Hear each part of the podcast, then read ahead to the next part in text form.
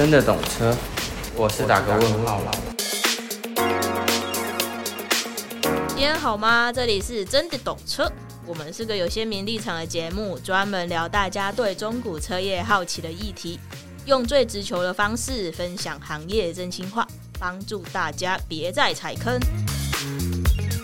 嗨，我是车业市场派 Ellen，今天不是要跟大家分享新闻啦，是要跟大家分享一个我们最近发生的一个呃交易事件。那当然，这个事件也已经处理完毕。那我们想说，这个事情蛮有值得大家来参考，以后有这个卖车需求的话，可以去注意的细节，可以去注意过户的事情。那这件事情就是说呢，呃，有一个客人他把车子卖给我们。那因为种种因素之下，在我们评估啊，那在我们的就是卖场的产品设定之下呢，我们决定把这个车子啊，就是送到我们之前几集有提到说，呃，有一个车商交流的地方叫做汽车拍卖场嘛。那我们决定把这个车子送拍的原因，呃，当然就是因为主要还是因为说这个车子的产品调性不是那么符合我们目前的主力的一个产品。所以我们就把这个车子送拍啦。那当然，这车子也有拍定到这个客人就是心目中的理想价格。也就是说，呃，客人他在跟我们去沟通，那我们也会提供这个客人一个，嗯，他要怎么去设定这个车子的成交价。因为其实客人就会很明白知道说，他这个车子会卖给车商嘛，我们也会呃。直白的跟客人讲说，你这个车子可能是要去卖给车商，那会在怎么样子的一个管道跟平台，我们帮客人把车子处理掉，所以他就不用去担心说我这个车子，呃，要要到底要怎么处理掉呢？或者是说我这个车子要卖给谁？那到底是谁的价钱好？这样子，那等于是我们代替客人把他的车子送进拍卖场。那也是一个间接帮他寻找一个同业有意愿买这个车子的方式啊。那这个客人啊，跟我们沟通了几天之后，那他就是也决定了我们的建议，也听了我们的建议，希望说那这个车子就按照我们沟通好的方式去做处理。OK，那这个车子我们到汽车拍卖场那边，我们把它呃成功送拍之后，这个车子照理说就是会有一个程序。就是说，客人呃，车子卖卖给这个车商，那这个车商所谓得标，他拍定之后，车商就要进行这个汇款的动作。那汇款，他要汇款到这个平台里面嘛，他等于这个平台是一个第三方，那确认车车况都没问题，确认车子没问题。这个细节之后，那才会说进行过户，然后把车子交到这个车商手上的一个动作，那就是同业之间的交易啊。只是差异在说，呃，这个同业不一定是我们平常所熟识或是配合的。那主要本来就是大家的经营方向不一样嘛。那大家有比较强跟比较会擅长卖的产品，那这个东西比较没有说一定呃谁会卖什么样的产品。就是比较厉害什么的，因为大家就是在这样子的领域去做交易，大家就是各有所长。那当然，这个产品适合这个车商，那他有信心可以把这一个客人的车子给处理掉。那当然，这个产品就是适合他的店嘛。那说了那么多呢，这个车子呢就到了这个拍定方手上。那拍定方手上啊，我们也付款啊、合约啊这些种种的程序都进行得很顺利，只是。我们会去帮客人确认说，这个车子确确实实到了这个车商手上，这个车商有没有进行这个过户的动作？因为有过户的动作啊，通常我们会在这个监理站有到查到一个所谓的异动日期。那这个异动日期，也就是说，监理站会记录说，诶，比如说在某年某月某日，那可能有做一个这个车籍相关的异动。那异动有可能是停驶，那也有可能是过户，就是不太一定。只是他好像也不会明显的跟你说他到底是停驶还是过户就对了。好，那这个车子啊就这样子顺利处理掉了。只是啊又过了一段时间，呃，这个客人他居然收到呃停车费的的缴费催缴通知单。那当然。客人会觉得说，我车子卖掉了，钱也拿到了，那我到底为什么会去收到这个东西？就是蛮莫名其妙的。而且这个 单子还是在他卖车的很久很久以后才收到这个单子，所以我们听到这个消息之后啊，就马上去帮客人做处理。所以这其实这中间发生了什么事情？我们去初步的第一个直觉判断啊，是因为这个客人他的车子虽然卖给了车商之后，车商他并没有去直接做一个这个停驶过户的动作，他没有把他这个程序啊做得呃确实跟按照所谓的交易标准流程来，所以变成这个客人还会收到所谓的呃。他卖车之后，虽然名义上钱也拿到了，合约也签了，可是他并没有去做一个这样子的动作，所以这会当下客人的感受其实是很不好的。那当然，客人收到这个东西，当下有也也惊觉一下，说：“诶，我车子卖掉了，钱收到了，我怎么会收到这个东西呢？”那我们就是要去帮客人了解嘛。所以我们了解的状况大概就是这样子。那也因为其实这个细节。我们平常一般客人卖车，他其实很很难都去注意到，大家都是怎样？大家都是我钱拿到了，呃，收到钱了啊，车子也顺利交出去，好像就没事了这样子。一般大众在卖车，就是走走到这个步骤，他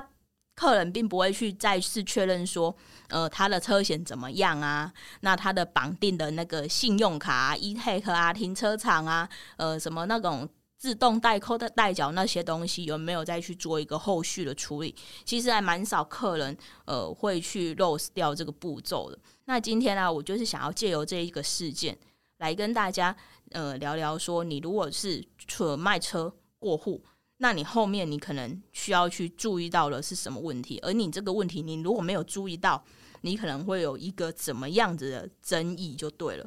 所以卖车这个事情。并不是说你把车子卖了，钱拿到了，车子交给对方了，它就是结束的哦，真的不是这样子。所以下面啊，我就来跟大家分享一下，借由这一次我们遇到的亲身经历，来跟大家分享一下。假设你有一个卖车的机会的时候，你需要面临到这样子的状况的时候，你可能要注意到哪一些事情，甚至是你卖车车子产权的问题，跟他们为什么。车商会做这样子的动作，那你这样子的动作如果没有把它做的确实，可能会替这个前车主带来什么样子的困扰？那我们就来就是跟大家一一分享。那你卖车之后啊，你虽然钱拿到了，合约拿到了，那你一个呃敏感一点的客人，他可能诶车险会有一个协助这个。退费的动作跟一个牌照燃料税，你可能在当年度，如果说你还有呃剩下几个月的话，你可能呃车商看你们怎么协议啦。那有些车商就会全额退嘛，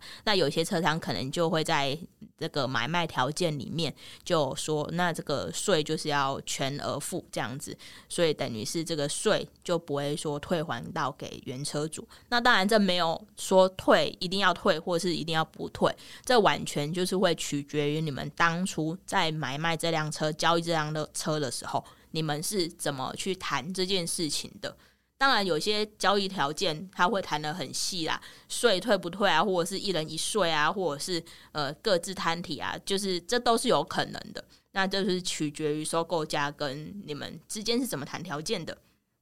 OK，那你卖车之后啊，车商收到你的车子，他第一个动作。他到时候就去做一个过户的动作，也就是说，他原本是你的名字，车子是属于你的哦。OK，那他要过户过成他们的名字，那因为车商终究是一间公司，那我们如果用专业一点的说法，叫做他是一个法人，一个公司户。不是所谓的自然人，自然人就是可能像是一般民众啊，你的身份证字号啊，你的名字啊，那这个车子行照跟牌照登记书上面就是一般人的名字。那如果说你是车商的名字，他可能就会是车商的呃某某什么汽车商行，或者是某某汽车有限公司这样子的 title。那呃，它的统一编号也会在上面，那地址也会在上面，大概就是这样子的概念。那通常车子到底是车商的名字还是自然人的名字？通常税上面都不会有什么问题，那是只是一个产权的划分而已。好，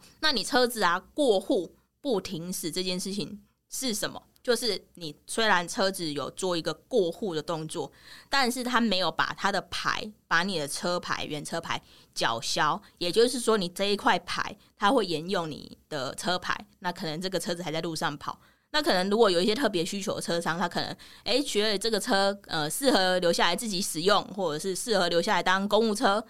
之类的，他可能就会是哎换个牌这样子，就是看怎么去做细节。所以你过户不停驶，这个意思就是说，你车子的产权确实真的转移了，但是他的车子选择继续使用，这个我倒是觉得比较没有问题，因为你已经有确实过户了嘛，这个车子确实不属于你，因为你也拿到钱啦，对啊，所以也就是说，那他停不停驶，有没有要继续使用这个车牌跟这辆车，那这都是他的事情，他不停驶，可能就是。继续使用当公务车，那他停驶可能是哦，他就是把车子留下来卖，那他停驶就不用再有所谓的呃牌照燃料税的费用产生。那当然，这个车已经停驶的状态下，当然就比较不可以在路上跑啦。我们就是合法的呃规则之下，基于这个法规之下，你当然这个车子就要好好的就停在停车场，停在他们展场这样子嘛。所以通常你这个过户不停驶，这是什么？这责任其实已经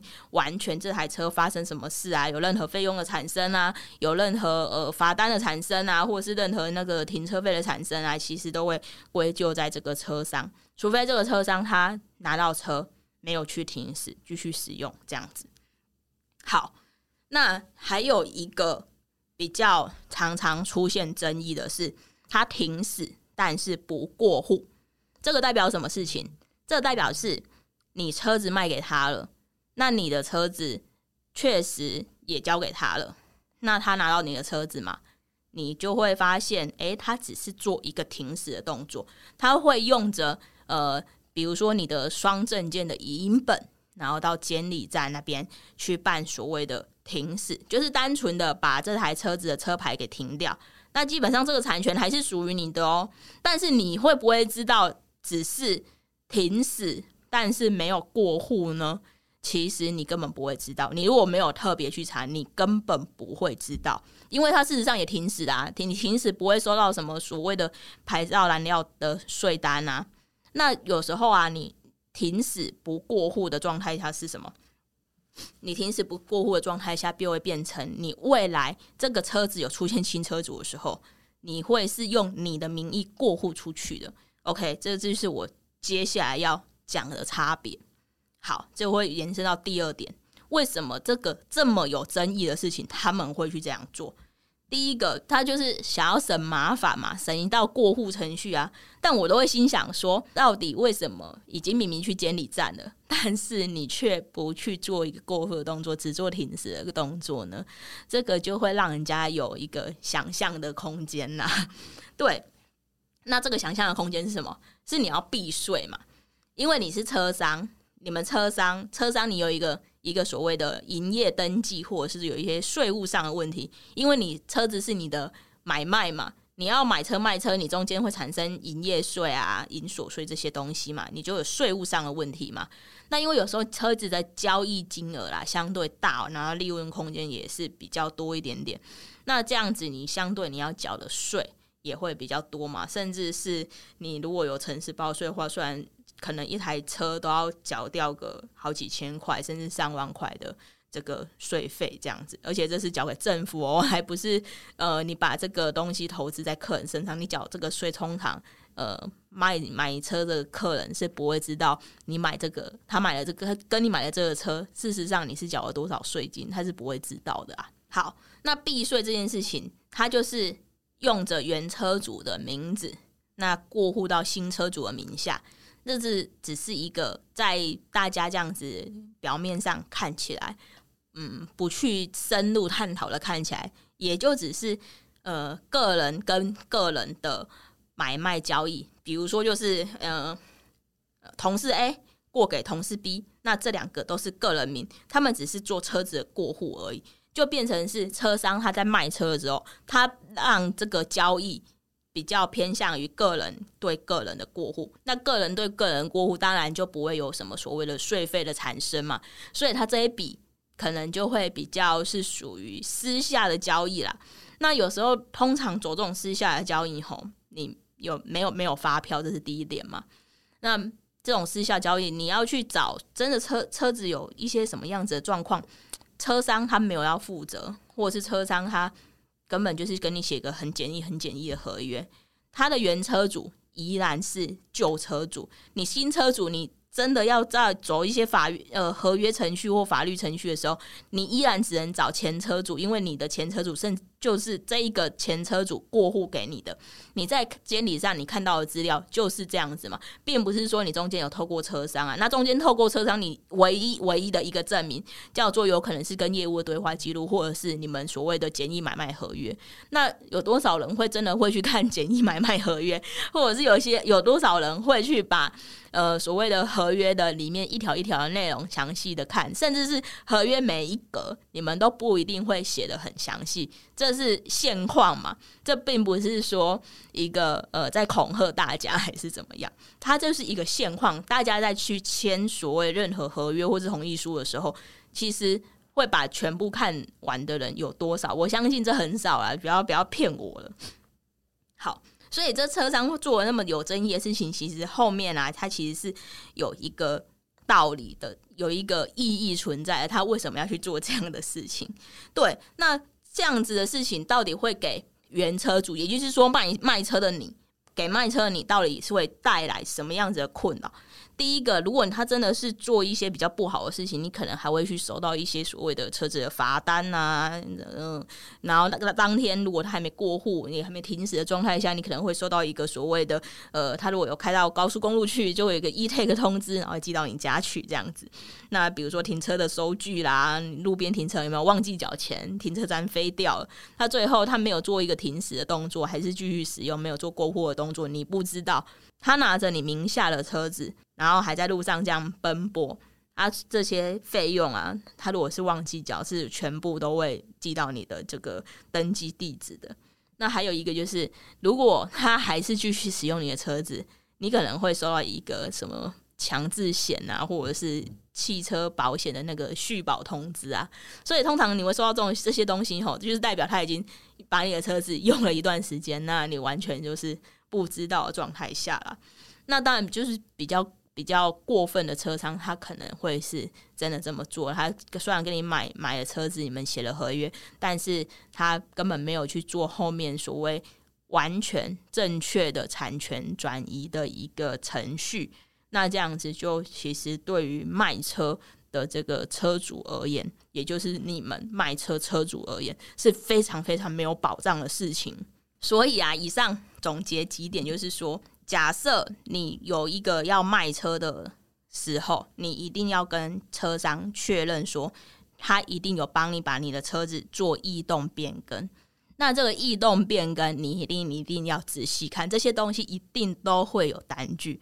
这个异动变更，它不能只是停驶，你要绝对要看到那个异动那个单子上面啊，哦，有那个原车主是谁？哦，可能就是你的名字或你们家人的名字这样子。那新车主是谁？新车主不管他是不是公司或他个人的名，随便啊，就是你一定要有看到说有原车主，然后有新车主，一定要看到这些，不能只是看到那个单子异动登记书上面大大盖着两个停止两个字，就这样就算了。不是，真的不是这样子，一定要仔细去看这张单。那跟你讲，如果车商说哦没有这个单子，或者是哦已经办了啊，没有没有没有拍或单子不见，这。比较不可能的啦，真的比较不可能，因为这些监理站的东西一定都会有单据，一定都是有依据的，你们知道吗？一定有依据，所以他不可能不见。那当然啦，第二个，你也可以去跟买你车的人，就是你把车卖给他这个人，你可以去跟他承诺说，甚至写在合约上，我认为都完全没有问题。你去跟对方，请对方承诺说，他大概会在拿到车子的几天内去过户。